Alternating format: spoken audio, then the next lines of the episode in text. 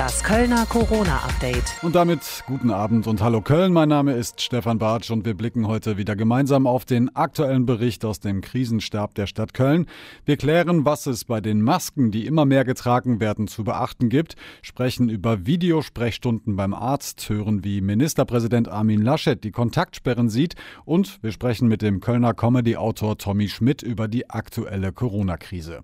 Zunächst aber sprechen wir mit unserem Reporter Frank Waltel. Grüß dich, Frank. Frank. Hallo Stefan, grüß dich. Hoffe, dir geht's gut und Grüße natürlich auch in den Rest der Stadt und ins Umland und hoffentlich geht's euch auch allen gut. Frank, auch heute hat der Krisenstab ja wieder turnusmäßig getagt. Bring uns doch mal bitte auf den aktuellen Stand, vor allem was die Fallzahlen in Köln angeht. Ja, mit Stand 16 Uhr meldet die Stadt Köln drei weitere Todesopfer im Zusammenhang mit Covid-19. Alle drei Männer, so die Stadt, hätten Vorerkrankungen gehabt, äh, waren alles Bewohner von Senioreneinrichtungen und im Alter zwischen zwischen 74 und 94 Jahren alt. Die Zahl der Neuinfektionen im Stadtgebiet ist nicht ganz so stark angestiegen wie in den letzten Tagen. 1715 war die Zahl eben um 16 Uhr. Das ist so eine statistische Momentaufnahme, kann sich jederzeit ändern und hat im Moment auch noch keine große Aussagekraft. Also wir können und müssen es wirklich jedes Mal wiederholen. Es ist noch nicht die Zeit für Entwarnung oder Nachlassen. Kontaktvermeidung ist weiter das Gebot der Stunde. Immer mehr Menschen in Köln tragen ja mittlerweile auch äh, Masken, um sich und auch andere zu schützen. Die Experten im Krisenstab haben heute aber auch nochmal erklärt, was genau zu beachten ist dabei. Ne? Ja, ich formuliere es mal so, wenn du alles richtig machst, dann schadet so eine Maske nicht, aber richtig helfen tut sie auch nur bedingt. Wir reden ja über diese selbstgenähten gebrauchten Masken, nicht über diese medizinischen. Die Experten sagen auch, das sind keine Schutzmasken, über die wir da reden. Das sind eher so Spucktücher, Spuckmasken. Die können, wenn der Stoff dicht genug ist, eben diese Tröpfchen verringern. Also wenn du hustest oder niest, dann kommt nicht ganz so viel von diesem Tröpfchengedöns nach draußen. Sie verringert aber nicht das Risiko, dass du selbst angesteckt werden kannst. Das muss jeder wissen. Du schützt letztlich deine Umwelt in einem begrenzten Maße dich selber nicht. Hm. Wie lange kann man denn solche Masken eigentlich tragen? Also sie dürfen nicht durchnässen. Das ist mal so eine, eine grundsätzliche Regel. Das ist meistens nach ein paar Stunden der Fall. Eins, zwei, drei vielleicht, je nachdem, wie stark man ausatmen muss, äh, wie sehr man angestrengt ist. Vielleicht beim Gehen zum Beispiel. Dann musst du sie waschen, am besten bei 95 Grad. Was auch geht, sagen die Experten, bei 70 bis 80 Grad in den Backofen für etwa eine halbe Stunde.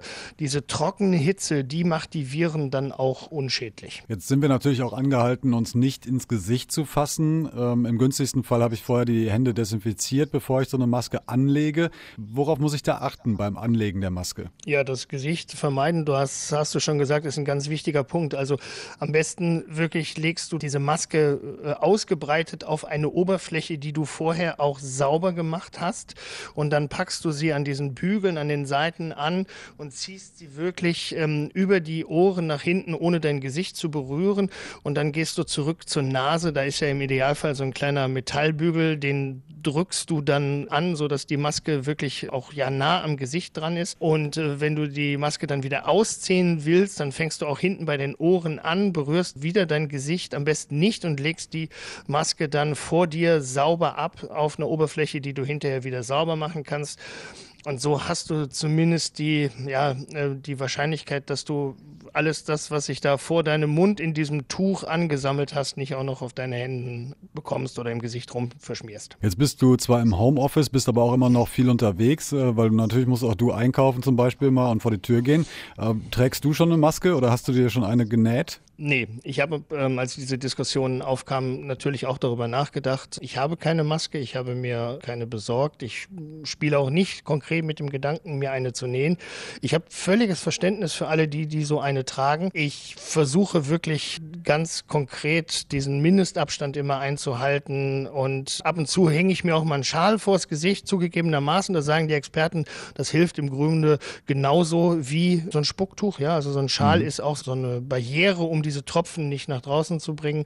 Aber eine Maske habe ich nicht, nein. In welchen Situationen machst du das? Wenn ich im Supermarkt vielleicht in eine Verlegenheit komme, wo es doch ein bisschen enger ist. Mhm. Aber nicht, weil ich nicht, weil ich mich vor den anderen schützen will, sondern einfach so so ein bisschen als Signal, glaube ich, wir alle müssen darauf achten und zwar immer wieder bei jeder täglichen Handlung, egal ob wir im Supermarkt, in der Tankstelle oder im Hausflur jemand begegnen. Und das sagen ja auch die Experten im Übrigen. Diese Maske, die hat durchaus Sinn, weil sie uns nämlich allgegenwärtig zeigt oder immer zeigt, hey, da ist Corona, wir müssen aufpassen.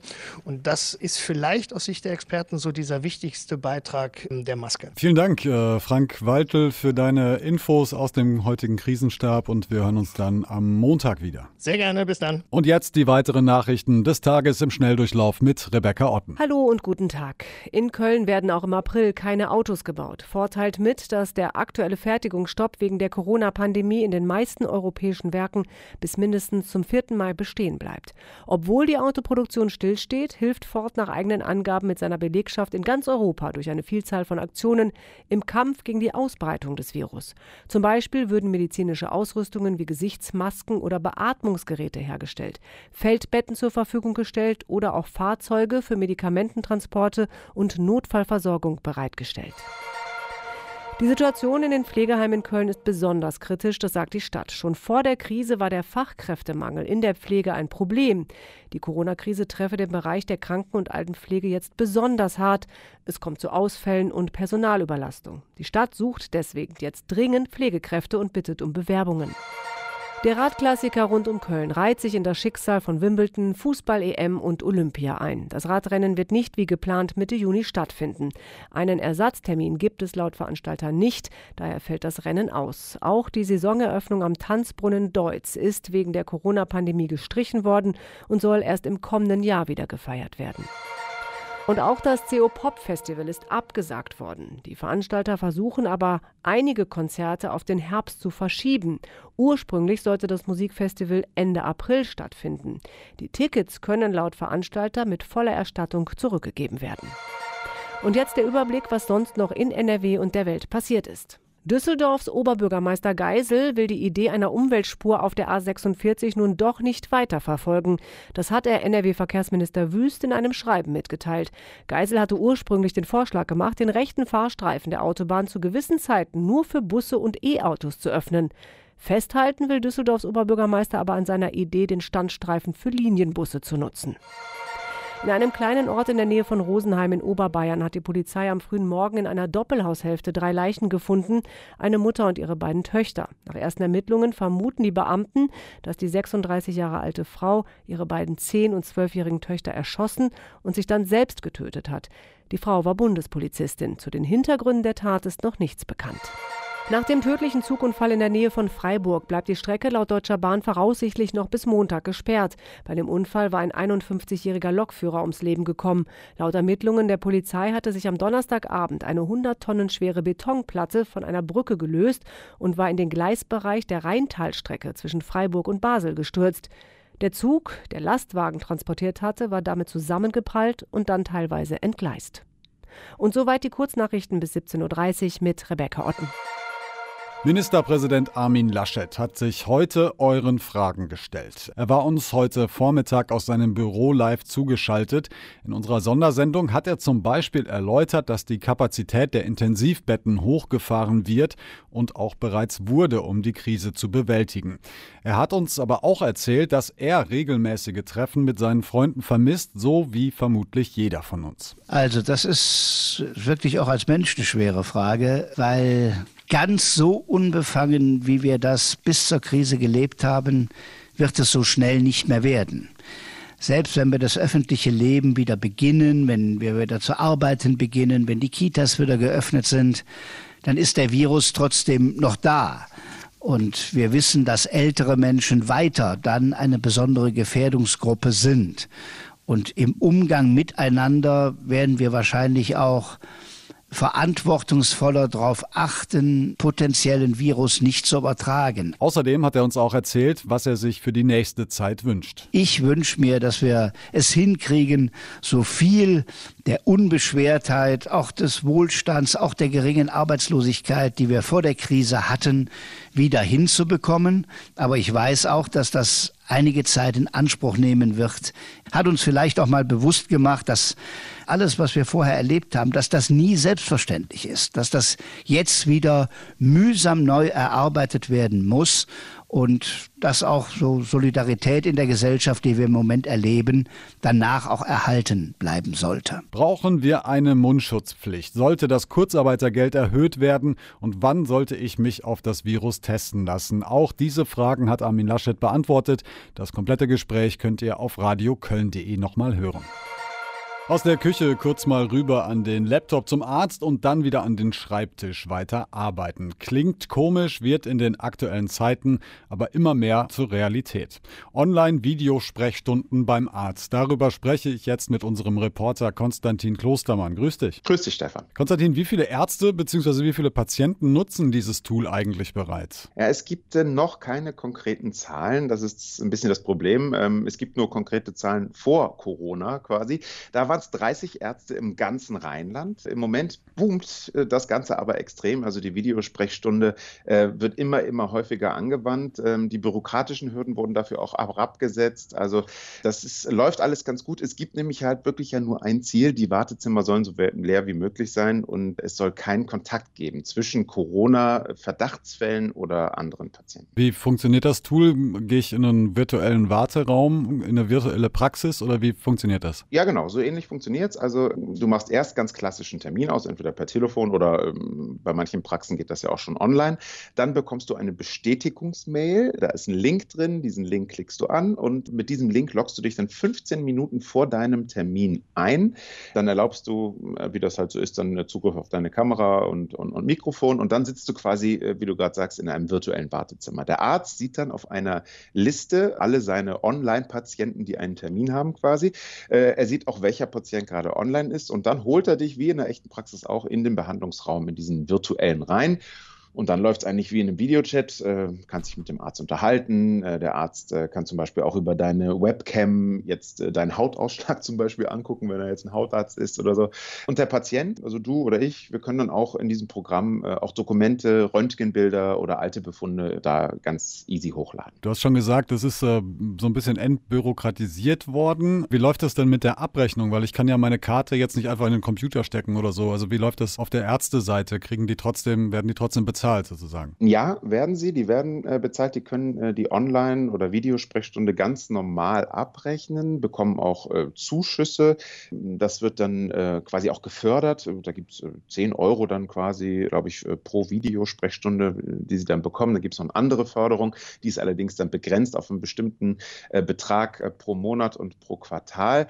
Aber das funktioniert schon ganz gut. Da sind die Ärzte auch mit zufrieden. Es gibt eine Einschränkung allerdings. Der Patient soll dann innerhalb eines Quartales auch nochmal in Wirklichkeit in der Praxis vorbeischauen. Also der Arzt soll nochmal echten Kontakt zum Patienten haben. Nur dann bekommt er auch äh, die volle Erstattung seiner Videosprechstunde. Wenn der Patient nicht in die Praxis kommen kann in einem Quartal, dann werden dem Arzt 20 Prozent abgezogen. Aber auch da sollte jetzt Corona, diese Corona-Zeiten sollten die noch viel länger dauern, wird man wahrscheinlich reagieren müssen. Wenn jetzt keiner rausgehen darf und auch nicht äh, irgendwie in eine Praxis gehen soll, dann wäre es natürlich auch nur unfair, wenn ein Arzt dann 20 Prozent abgezogen bekommt. Also das wird dann wahrscheinlich, sollten die Corona-Zeiten noch länger andauern, auch noch angepasst. Auf welche Resonanz stößt die neue Technik bei Patienten und Ärzten? Auf äh, gute Resonanz. Also die Kassenärztliche Vereinigung Nordrhein bekommt von den Ärzten grundsätzlich äh, positives Feedback. Patienten wollen wollen das auch immer mehr nutzen. Ist ja auch ganz klar angehalten, dass man eben jeden äh, möglichen Kontakt zu anderen äh, vermeiden soll in einem Wartezimmer, ja schon mal äh, per se. Und in den ersten Tagen hat es jetzt von, von den Anbietern der Software ein paar Serverprobleme gegeben, aber auch die scheinen mittlerweile kuriert worden zu sein. Die Videosprechstunden werden immer mehr und die Ärzte sehen darin auch ein Zukunftsmodell für den einen Arzt mehr oder für den einen anderen Arzt weniger. Also zum Beispiel, ich habe es eben schon gesagt, ein Hautarzt, für, das, für den wäre es natürlich total sinnvoll sinnvoll. Ein Kardiologe zum Beispiel, der muss natürlich äh, das Herz dann auch immer schallen, eine EKG machen, braucht also direkten Patientenkontakt. Da ist es dann vielleicht eher äh, suboptimal. Aber äh, es gibt viele Ärzte, wo das auf jeden Fall ähm, positiv sein kann. Es gibt allerdings noch ein Problem im Moment und das muss irgendwie von der Politik dann auch nochmal in, in meinen Augen aus der Welt ge geschafft werden. Denn aktuell dürfen Ärzte äh, über diese Videosprechstunde nur Patienten mit Erkältungssymptomen, äh, vor allen Dingen der oberen Atemwege, krank schreiben. Also nur potenzielle Corona-Verdachtsfälle. Das ist im Moment äh, eine Extra-Regelung, dass äh, diese Patienten, damit sie eben nicht in die Praxen kommen, auch telefonisch krankgeschrieben dürf, äh, werden dürfen. Mhm. Jetzt dürfen diese auch per Videosprechstunde krankgeschrieben werden, aber eben keine anderen Patienten. Und gerade so eine Videosprechstunde würde natürlich total viel Sinn machen, wenn man zum Beispiel immungeschwächte Krebspatienten, die in der Chemotherapie sind, die auch keinen Kontakt zu anderen haben sollen, denen könnte man natürlich den Gang in eine Praxis ersparen zu anderen potenziellen Kranken und potenziellen Viren, wenn man sie quasi weiter krankschreiben könnte per Videosprechstunde. Das ist noch nicht möglich, das wünschen sich die Ärzte und da sollte in meinen Augen auch politisch und gesetzlich noch was passieren. Das werden wir beobachten. Danke dir, Konstantin Klostermann, für die Infos. Sehr gerne.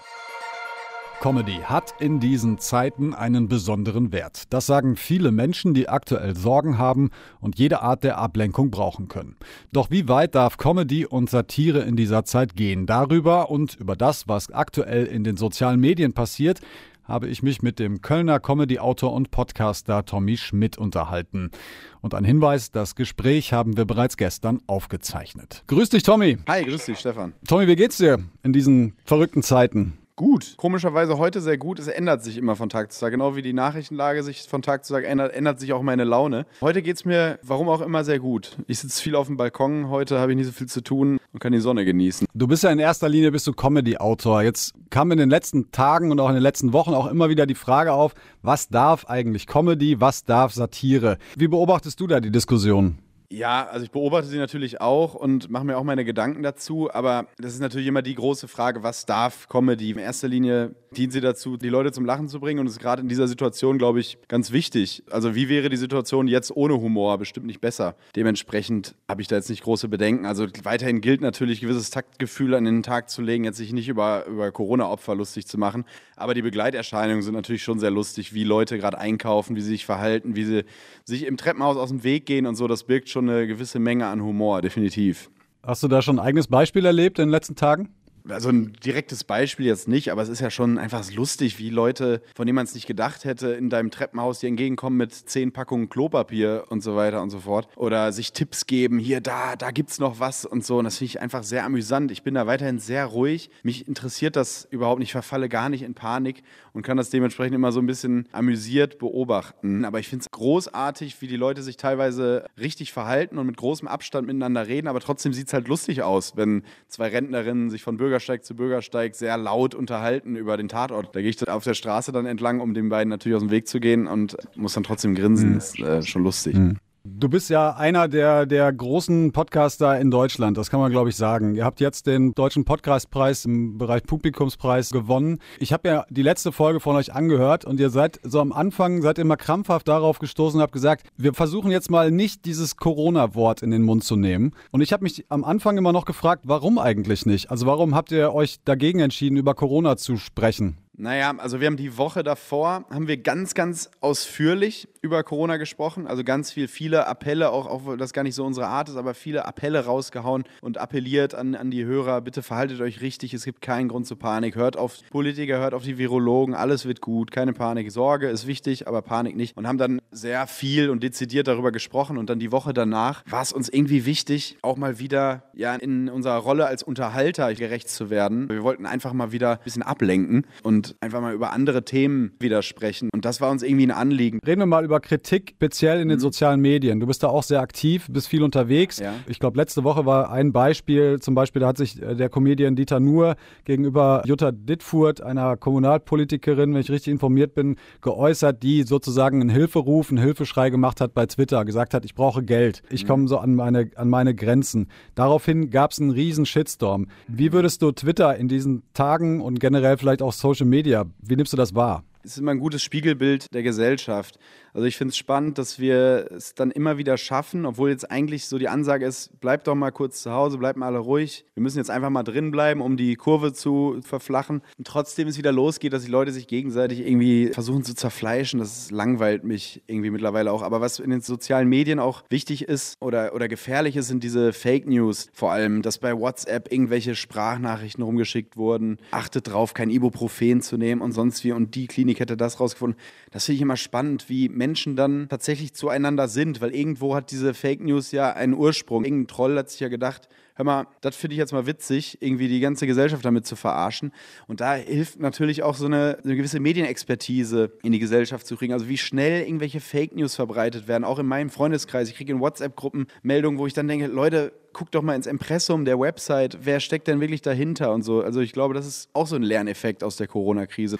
Und um nochmal auf diese Dieter Nur-Thematik zurückzukommen, also ich bin heute im Auto unterwegs gewesen, bin in die Redaktion gefahren und ich hatte das Gefühl, okay, ein gewisses Miteinander ist in der Gesellschaft angekommen. Das merkt man. Äh, mhm. selbst abends, wenn du um 21 Uhr am Balkon stehst und klatscht, irgendwie fühlt sich das nach mhm. einer Gemeinschaft an. Steigst du aber ins Auto, dann da gelten immer noch andere Gesetze so, weißt du? Also es macht kaum einen Unterschied. Du wirst trotzdem doch angemacht, wenn du nicht richtig Auto fährst und so weiter und so fort. Im Internet scheint das doch ähnlich zu sein. Dieses Phänomen, dass Dinge sehr, sehr schnell verurteilt werden, das ist doch, mhm. äh, ist nach wie vor, hat nach wie vor da Bestand, ne? Total. Und es ist einfach die falsche Zeit dafür. Also ich finde, es ist gerade wirklich eine Zeit, wo wir alle versuchen müssen, einem Strang zu ziehen. Professor Drosten sagte das auch so schön vor drei Wochen in seinem Podcast, dass jetzt auch der Wissenschaftsjournalismus, so bescheuert das klingt, sich mal ein bisschen, ein bisschen mehr in, nach, in den Vordergrund müsste vor den Politjournalismus. Es jetzt nicht wichtig ist, was hat der Politiker da gesagt, wie schnell hat er da reagiert, sondern es ist gerade einfach eine Pandemie, die da draußen herrscht. Es sind gerade wichtigere Dinge zu handeln als irgendwie solche Grabenkämpfe. Du hast relativ früh schon vor ein paar Wochen dich bei Twitter geäußert. Du bist ja Kölner, lebst seit vielen Jahren in Köln und hast dir so ein bisschen Sorgen gemacht um die, deine Stammcafés, deine Bars, also nicht nur deine persönlichen, sondern generell so unsere Fädelskneipe und so weiter und so fort. Hast also relativ schnell auch begriffen, die werden in Engpässe kommen. Hat sich irgendwas ergeben daraus? Weil du hast natürlich auch andere Reichweiten, reichst viele Menschen. Ja, total. Also ich persönlich versuche das immer so, jetzt nicht über irgendwelche Organisationen oder so, sondern direkt Freunden, die irgendwie Cafés haben oder, oder DJs sind oder, oder einfach im Kleinkunstgewerbe irgendwie so zu helfen. Aber es gibt ja viele Websites, da muss man nur googeln, gerade so Fädelshelfer und sonst was, so Webseiten, wo man seine Lieblingscafés und Restaurants und Buchläden und Friseure und so weiter unterstützen kann. Und selbst wenn man keine Kohle übrig hat, vielleicht einfach auch mal nette Worte. Das klingt so pathetisch, aber es sind diese Zeiten, wo Leute, die, glaube ich, selbstständig sind, in einem kleinen Laden gerade echt nicht gut schlafen können. Du bist großer Fußballfan, leidest wahrscheinlich mhm. ähnlich wie ganz viele Menschen gerade auch darunter, dass eben gerade mal komplett Stillstand ist. Keiner schert sich so richtig um die Bundesliga, das auch auch völlig berechtigt. Dennoch ist das natürlich ein großer, großer Verlust auch für die gesamte Gesellschaft, weil das einfach ein Riesenthema ist. Hast du irgendeinen Weg gefunden, diesen Verlust zu kompensieren? Ich habe nach wie vor samstags um 15.30 Uhr einen unglaublichen Phantomschmerz, wenn da nichts kommt. Ich merke jetzt wirklich, wie wichtig mir Fußball ist. So etwas Triviales wie Fußball mir total fehlt und das ganz wichtig ist für mein Seelenheil. Ich habe leider noch gar keine Alternative dazu gefunden, überhaupt nicht. Jetzt sind wir ja alle noch in so einer Situation, in der erstmal alles, ja, ich sag mal so ganz bewusst scheiße ist. Ja, also uns fehlen eigentlich Sachen, uns fehlen äh, zwischenmenschliche Kontakte, uns fehlt irgendwie der Fußball, uns fehlt das Bier in der Kneipe, das Kölsch in der Kneipe, was auch immer. Mhm. Glaubst du, dass sich irgendwann etwas Positives aus dieser Corona-Krise entwickeln kann? Ich glaube, mit Tag 1, an dem wir wieder genau diese Sachen, die du genannt hast, machen dürfen. Also ich glaube, man wird das merken, dass wir so eine gewisse euphorische Zeit haben werden. Vielleicht so ein bisschen verglichen mit dem Sommermärchen damals 2006, dass die Leute sich dauernd treffen, viel essen gehen, viel feiern, auf Konzerte gehen, sich umarmen. Es ist natürlich so eine sehr romantische Vorstellung, aber ich habe das irgendwie im Gefühl, dass wir gerade im Rheinland, so sind wir ja, da sowas erleben werden. Für die Wirte wird es toll, die ersten Bars wieder aufzumachen, aber ich glaube, es wird auch sehr anstrengend, das erste, das erste Kneipenwochenende, kann ich mir gut vorstellen. Wird das das Erste sein, was du machst, wenn es vorüber ist? Ich glaube ja. Ich glaube, ich mache so eine richtig ausgiebige Kneipentour durch Köln mit meinen Freunden. Tommy Schmidt, vielen Dank, äh, dass du dir die Zeit genommen hast. Hat mich sehr gefreut. Danke dir. Ich hoffe, du bleibst gesund und dir auf jeden Fall alles Gute. Euch da draußen auch, dir auch. Vielen, vielen Dank. Liebe Grüße aus Köln nach Köln. Und wir kommen jetzt zu Schlau at Home. Heute Biologie mit Frau Hering. Was haben Babys und ähm, Senioren gemeinsam? Beide haben wenig Gelenkschmiere. Das liegt daran, dass sich die Gelenkschmiere im Laufe des ersten Lebensjahres aufbaut und dann im Verlauf des Lebens abgetragen wird durch den Verschleiß und die Nutzung unserer Gelenke. Beide Gruppen haben also knackende Gelenke. Und damit bleibt mir nur noch euch ein schönes Wochenende im Rahmen der Möglichkeiten zu wünschen. Morgen gibt es dann wieder das Update Spezial. Ich habe mit Peter Brinks gesprochen und wie er und seine Band Brinks gerade Corona wahrnimmt, das hört ihr morgen dann bereits ab 12 Uhr. Bis dahin bleibt gesund und haltet durch. Das Kölner Corona Update.